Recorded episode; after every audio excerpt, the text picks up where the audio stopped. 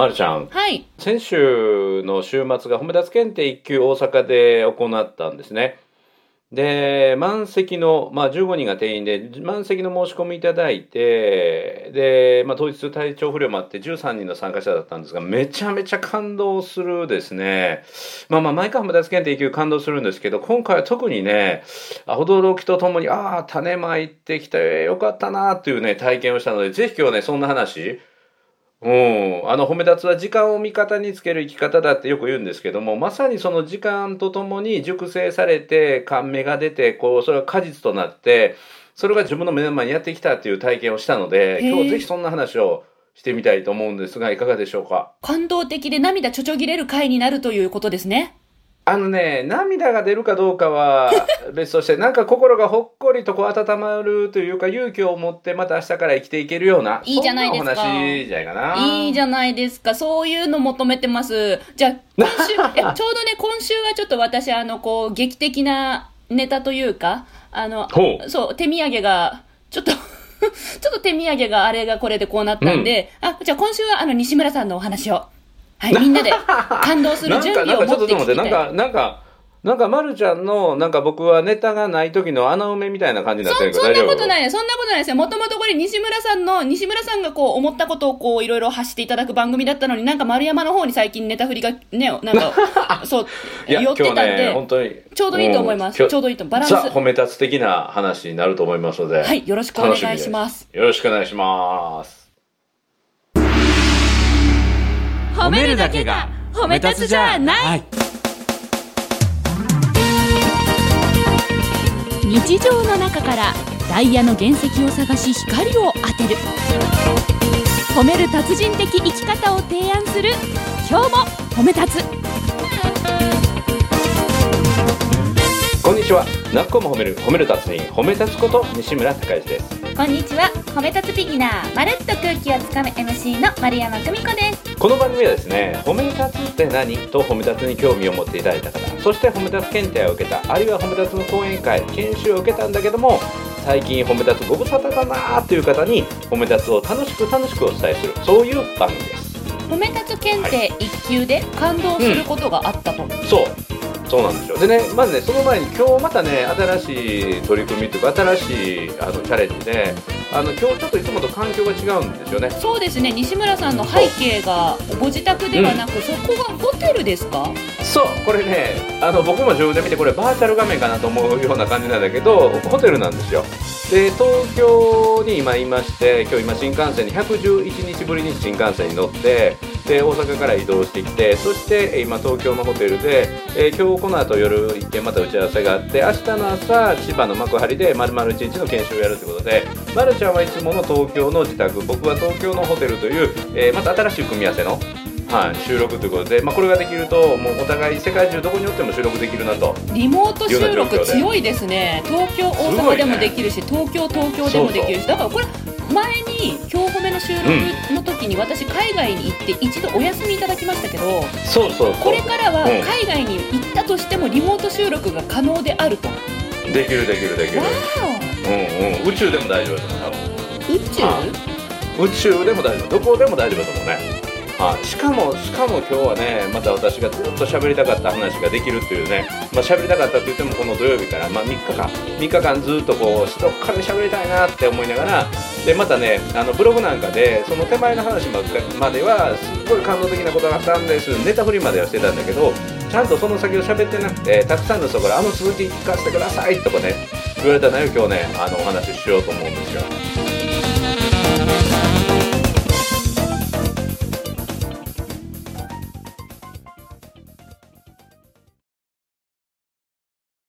大変申し訳ないんですが、ちょっと私最近、あのパソコンを使う時間を1日何時間までって制限しているという理由から、という理由から、はい。という理由があって、うん西村さんのブログをまだ拝見してないものですから、一体何が起こってるのか、何の話か全然存じ上げてないんですよ。ちょっとあの、そうそうそもそもそもすのところからごせご紹介いただいてもよろしいですか、はいはい。あの大体このリスナーの方もね何のことを言ってるのか全然わからないと思うので今日のオープニングの話なんですけどあの先週の土曜日まあこの収録から3日前に7月の5日に褒め出す検定1級東京が再開し始めまして。7月5日の日曜日から再開。はい。そうそう。で、それから1週間遅れること、まあ、先週ね、土曜日、大阪で再開、また1級が始まって、まあ、その、今週は3級も再開するんですけども、そのね、1級が皆さん待ちに待った。3月からずっとこう延期延期してきたので、もう待ちに待った1級受験で、もう全国からね、全国から沖縄であったりとか、山口県であったりとか、埼玉県からわざわざ大阪に来られて、13名の方が受験されても、定員満席でね、定員満席で、えー当日体調不良で2人休まりましたけども、定員満タンで、まあ満タンだけど、えー80人の会場で15名だったので、えーソーシャルディスタンスを保ちながらね、やったんですよ。で、その中に、今、褒め立つ検定3級って5万8000人弱の合格者がいらっしゃって、はい。へえ。で、2級合格者が、えー5600人ほどなんですよ。はい。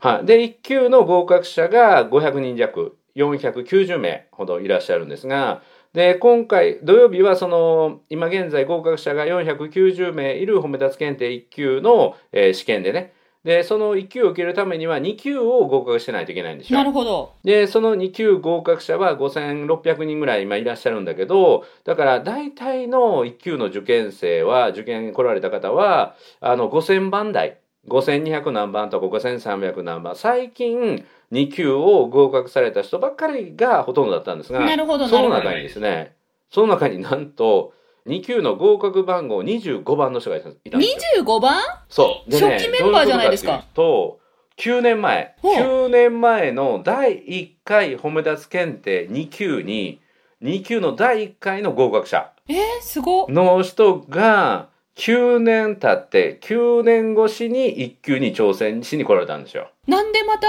どうした？思い出したのかしら？そうですよ。そう。でね、あの、1級っていうのは、面接もあるんですよ。面接。筆記試験もあそう筆記試験もあってで褒め立つになって起きた素敵な出来事っていうそういう文章を書いていただく作文のえー試験もあってでまたスピーチがあって、え2分間スピーチあるいは3分間スピーチで褒め立つになってから良かった出来事あるいは褒め立つとはどういう考え方ですっていうのを2分あるいは3分のスピーチをしていただくっていうのがある。プラス、えー私との面接があるんですよ。1対1ですか？1対1怖っ。あ、嘘、嘘、嘘、嘘、嘘、あ、嘘、嘘、嘘、嘘。今、今のカット。優しく優しく今今のカット。優しく。今のカットで。はい。優しく。優しく。はい。あの、そこでね、5つの質問させていただくんだけども、その5つの質問っていうのが自分の、なんていうかな、あの、可能性やとか価値と出会ったり、自分の未来と出会うっていう、そういう、えー質問が5問あるんですけどね。その中で、まあ、なぜ褒め立つ検定1級まで受けようと思われましたか的なね、質問があって、で、その中で、まあ僕がね、えー、9年、えー、25番って言ったら第1回目の挑戦者ですよねって言って、で、合格ですよねって言って、この9年、9年、何で最近また褒め立つを思い出されたんですかっていうね質問に対して、いや、思い出したんじゃないんです。9年ずっと褒め立つを実践し続けてきたんです。今日はその報告に来ましたっていうめちゃめちゃかっこいい答えだったんですよ。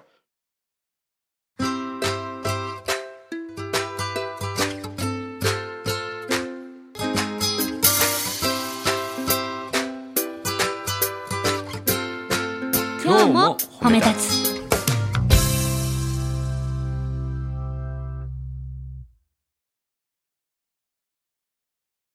へえ、9年褒め立つを実践し続け、9年越しに報告に参りましたと。そうそうそうそうそう。なんで、なん、なんで9年貯めた、温めたんだろう？ねえだからもうひたすらひたすら試験を受けるよりも自分は実践者として実践をし続けた。はい。だから資格のための褒め立つじゃなくて実践するための褒め立つなのでただただ自分は実践を実践をして実践をしてそしてたくさんの成果が出てきたのでその成果をあの今日お伝えに来ましたっていうね恩返しに来ましたっていうので来てくれたんですよ。差し支えなければ、面接を担当した西村さんから見て、その方は9年間の褒め立つが染みついてるように感じましたか？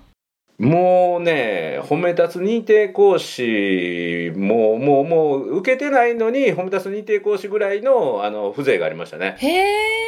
えー実践者としてのもうなんていうかな自分は周りの人の可能性を見つけて伝え続けてきたその実感手応えを本当にたっぷりね自分自身の心の栄養として来られてなんていうかな人を信じることができるイコール自分も信じることができる周りの人の可能性を信じて、それを引き出してこられたっていうね、なんていうかな、傲慢でない自信というか、あの根っこの深さみたいなのすごく感じて、まだね、あの40前後ぐらいの方だと思うんですけども、あのアパレル関係のお仕事で、そこで現場の責任者であったりとか、そういう人を育てたり、うん、ということをされて、で、褒め立つは人だけなくて、出来事の価値も発見するってことで、普通だったらピンチになるようなことも、それをチャンスに置き換えるような声掛けをして、部下後輩、新人さんにそういう声掛けをして、また自分が育ててきた部下が、また現場の責任者になって、そういう周りの若い子の失敗をまたね、フォローしていけるような、そんな関係性を作ってこられたっていうのをね、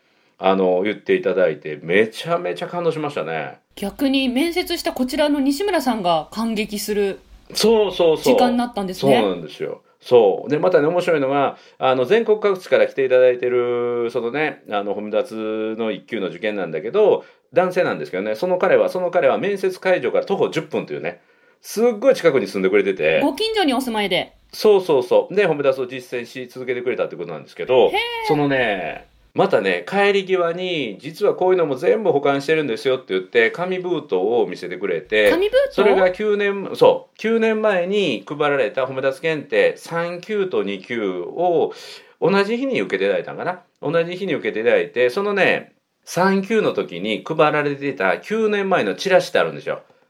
でね、私が肉体改造する前の、今から体重12キロぐらい太ってる時の、しかも褒め立つスタイルでない、グレーのスーツを着てて、オレンジじゃないネクタイをしてて、今より顔が1.2倍ぐらいの福々しい顔で喋ってる姿がそのチラシに入っててね。で、そのチラシの歌い文句に褒め立つってこういうもんなんですよっていうのがなってて、その上のところにね、褒め立つスタートして1年で、たちまち2300人みたいな。はい。うん、今は5万8000人なんだけど、たちまち2300人みたいな。うん、なんか可愛いみたいな。このたちまちって何よみたいなね。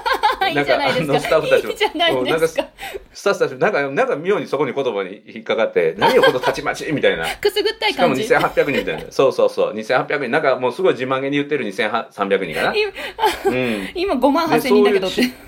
そう。で、そのチラシを大切に対してもうサラピンみたいなチラシなんですよ。へえ、まっすぐに。うちの事務所に、そう。うちの事務所にも一応全部のチラシ置いてあるけれども、うちに保管されてるチラシと変わらないぐらいの保管状況じゃないかぐらいがすごい大事にしてもらってて。それは感動しますね。そう。で、その時の褒め出す3級の問題、3級の問題って持って帰れるので、はい、3級の問題と、そして参考回答用紙も全部挟んであってちなみに今の3級の問題と当時の3級の問題は変化してるんですか？1個だけ変わってるんですよ。あ、1個だけ変わ、あ、前に言ってましたよね。そう。で、彼の持ってた問題は旧バージョン。旧バージョン昔バージョン。貴重なレアバージョンの方だ。そう。で、あの、問題のね、3、問題の4や。問題の4のピンチをチャンスに入れ替える、あの、置き換える。これは何のチャンスでしょうという問題で、えー、5万円が入った財布としたっていうのが、あって、2番目が家族と喧嘩したっていうのが今の現行の問題なんだけど、その当時は、あの、利き手の中指を骨折したっていうのが始まった1年目、2年目の問題なんです。利き手の中指？利き手の、利き手の中指を骨折した。自分の利き手、あの、右、右利きだったら右手ってことですね？そうそう箸も持てないし、不便、字も書けない。これ実は僕のその当時の実話で、えー、息子とソフトボールのキャッチボールして突き指して骨折したことがあって、それを問題に入れたんだけど、あの、3年目からそれを家族と喧嘩したっていうのに入れ替えたんだけど、彼が持ってるのは利き手の中指を骨折したっていうね、旧バージョン。今、このリスナーさんの中にももしかしたら自分も利き手のバージョン持ってます、レアバージョン持ってますって方は、ねねね、今興奮してるんですよね。ちょっと探してみてください。そう。4個目。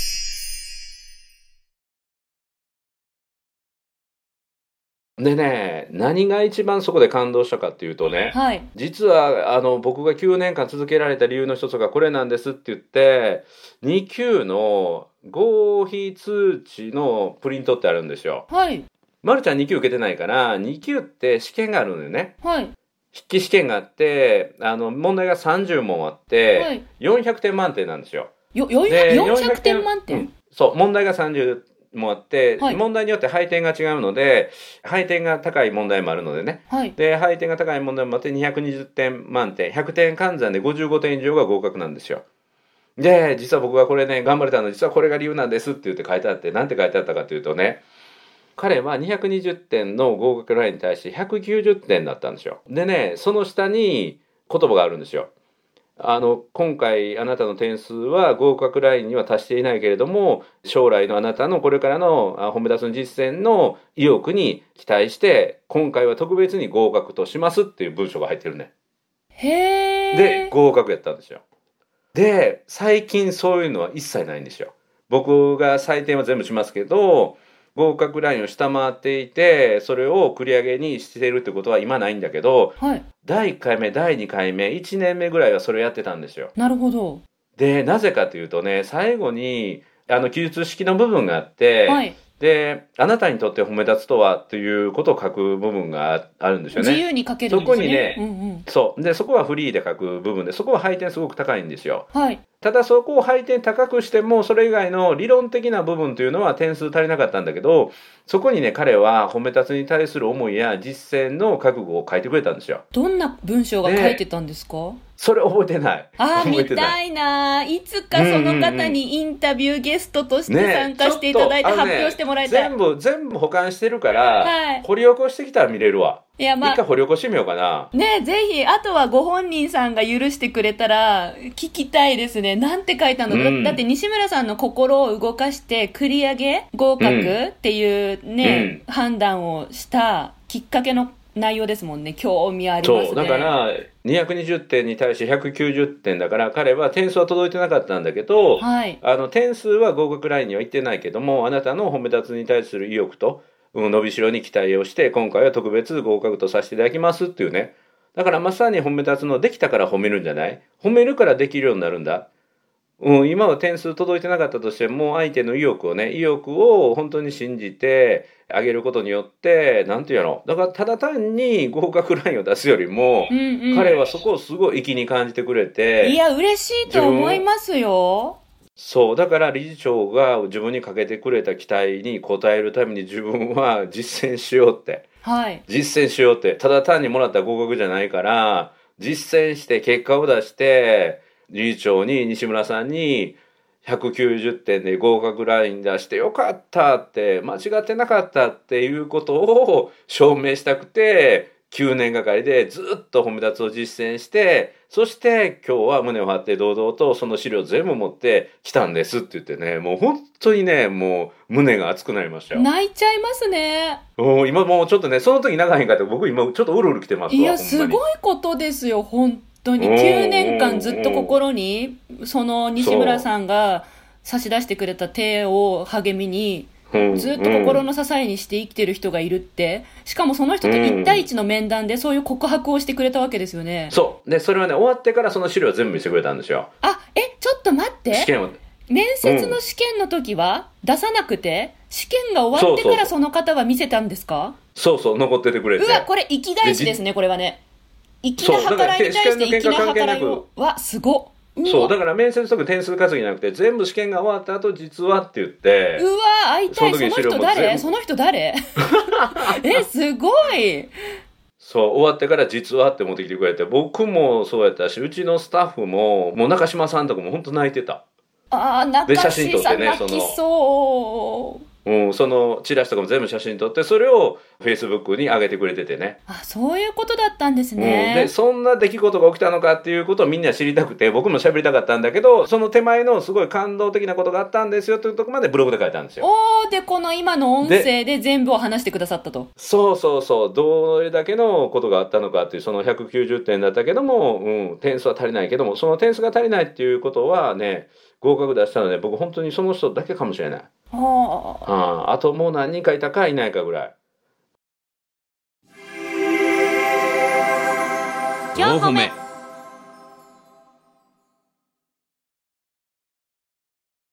いやテストが終わってから実はこういうのを胸にずっと励みにしてましたって見せてくれたっていうところに鳥肌が立ちました。そう。だから僕も西村さんにしてもらったようなことを部下にやってるんですって言って。あー素敵。本当素敵。本当に私ねこの前 Facebook ライブで自分の限定グループっていうのを持ってるんですよ。今まだ60名弱の方のご参加ではあるんですけど一般公開してなくってえっと、うん。そのメンバーになった人じゃないと中身見れないってグループを持っていて、そこでのライブ配信の時に、えっと、今のちょっとお話に通ずる話を皆さんとしたんですね。はいはえっと、恩返しじゃなくて、恩送りっていう話をしたんですよ。うん、私、一冊目の本を出すときに、とある著者の先輩から、まあ、出版社を紹介してもらって、で、このご恩は必ず、あの、何かの形でお返ししますってその先輩に言ったら、うん、いや、恩は返さなくていいって。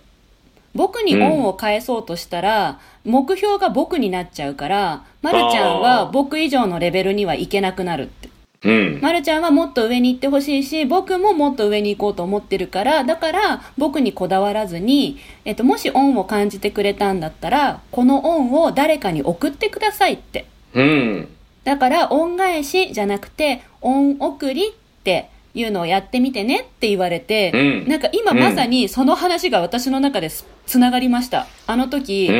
うん、私の本を支えてくれた先輩と、えっと、うん、その受験に9年ぶりに来てくださった方にとっての西村さん。うん。うん、なんか、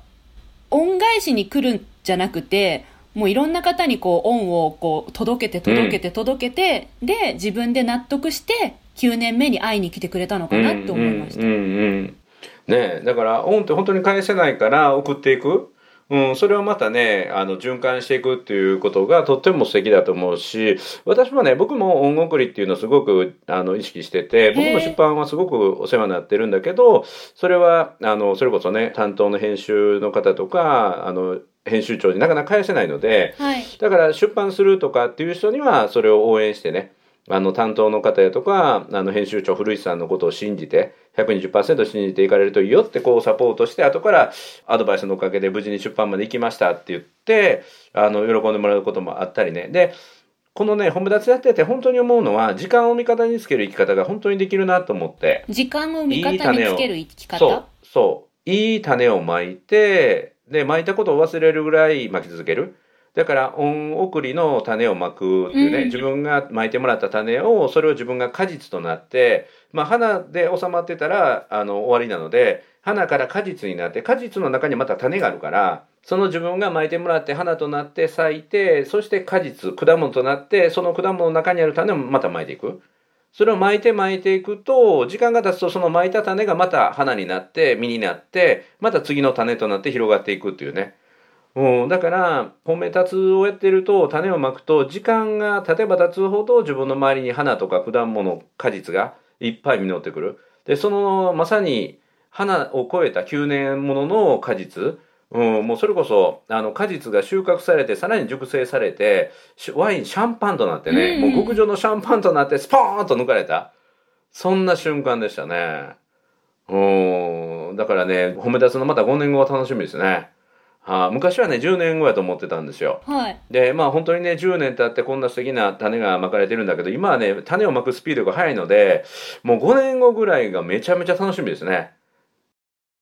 4歩目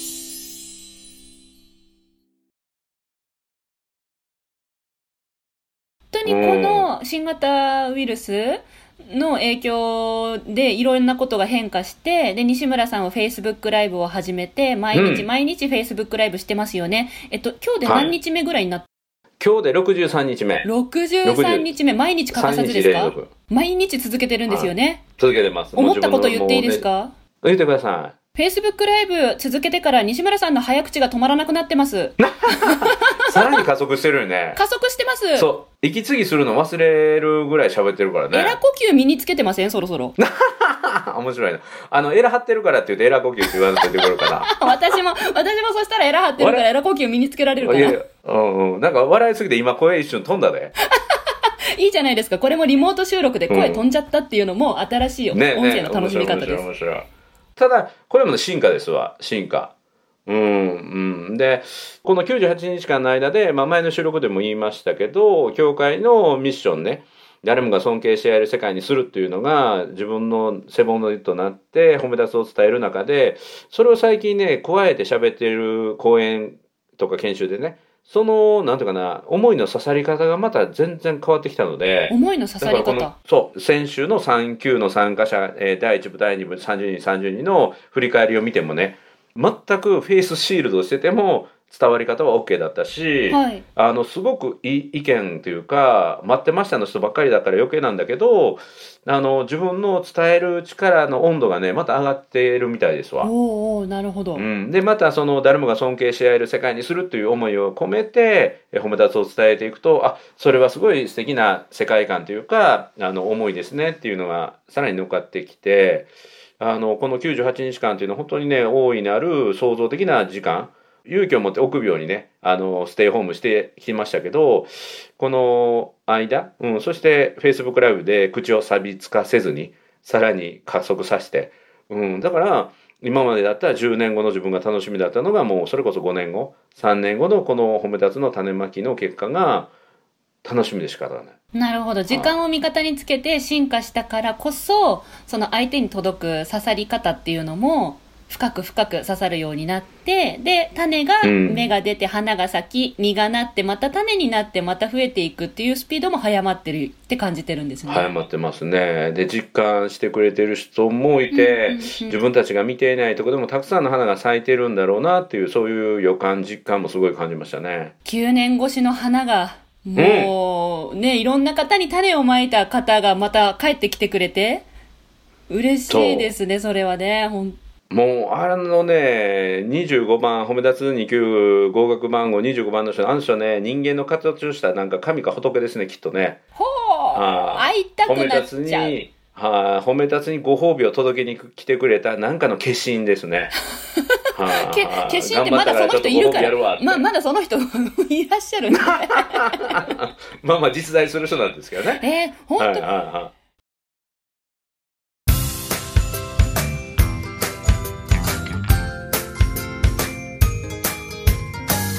褒めるだけが褒め立つじゃない。今日も褒め立つ。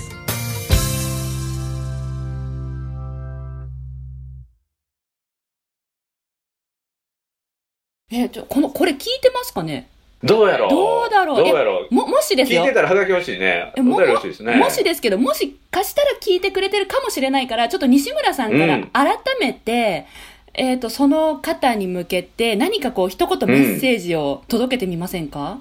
いや、もうね、あのいや、褒め立つやっててよかったと思うし、その9年前の自分のあの一言、一行をね、だからルーティンじゃない、ルーティンじゃない、もう合否ラインは、えー何点で、えーそして合否だけなんだけど、ルーティンを超えて一行、うん、点数は足りないけども、あなたの思い、熱意、そして将来性にかけて、今回特別に合格とさせていただきますと、まずね、あの書いた自分を褒めてあげたいのと、それをね、9年間本当になんていうの、おろそかにせずに大事にされた、もうそのね、あの思いに本当に心から敬意を表して、あのもう褒め立つのね、なんていうかな、もう特別表彰差し上げたいぐらい。お特別表彰を差し上げたいぐらいね、あの褒め立つを体現する、体現する生き方をしていただいて、本当にね、心から、心から感謝。うん、そしてね、今後も、あの、ぜひね、えーその褒め立つの実践を、あの、続けていただいて、続けていただいて、その褒め立つの種をね、まいていただいて、あの、たくさんの人が、その人の影響で褒め立つを受けに来てくれてるようなんですよ。褒め立つ宣伝しまくってますって言って。うん、で、東京でもそれを聞いて受けに来てくれた人もいるっていうね。えーのも、あ、この人ってつながりあったんやっていう人もまだつながってね。あ、ここで判明したわけですね、そのつながりもそうそうそう。本当に種を種が広がってたんですね取材で、その人以外は、ある女性以外は、褒め立つの僕の知ってる人ばっかりだったんだけど、全然知らない人なんだけど、とっても褒め立つのことを素敵に紹介してくれてる人がいて、実はその人がその25番の人の紹介を受けて受けに来た人だったというね。もう全てがつながってる。は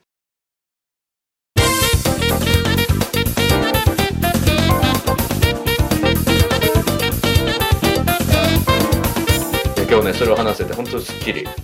すっきりです。ありがとうございます。今日聞けたこちらもとても感動的でそしてねこうなんだろう気持ちを持って言葉を届けたらその言葉を胸に誰かが何かをずっとこう励みにしてくれうんる可能性もあるんだなっていうことを感じました、そうそうあとですね、うんえっと、最後に一つだけ私が危機感を持ったことがあるのでお伝えしてもよろしいでしょうか？何何何うん。この25番の人うん。ちょライバルになるなと思って。どういうこと？どういうこと？どういうこと？どういうこと？褒め立つオブザイヤー？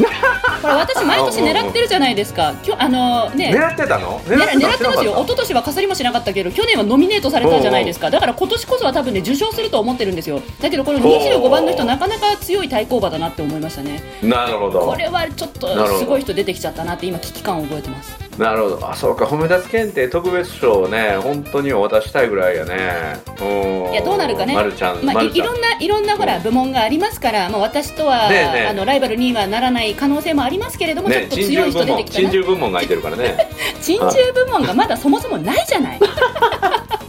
ないかないか。素敵な出会いの話をね。ありがとうございました。はい。はい。ということでなっこも褒める褒め立つに褒め立つこと西村孝之と。褒め立つビギナーまるっと空気をつかむ MC の丸山久美子でした。今日も褒め立つ。それではまた次回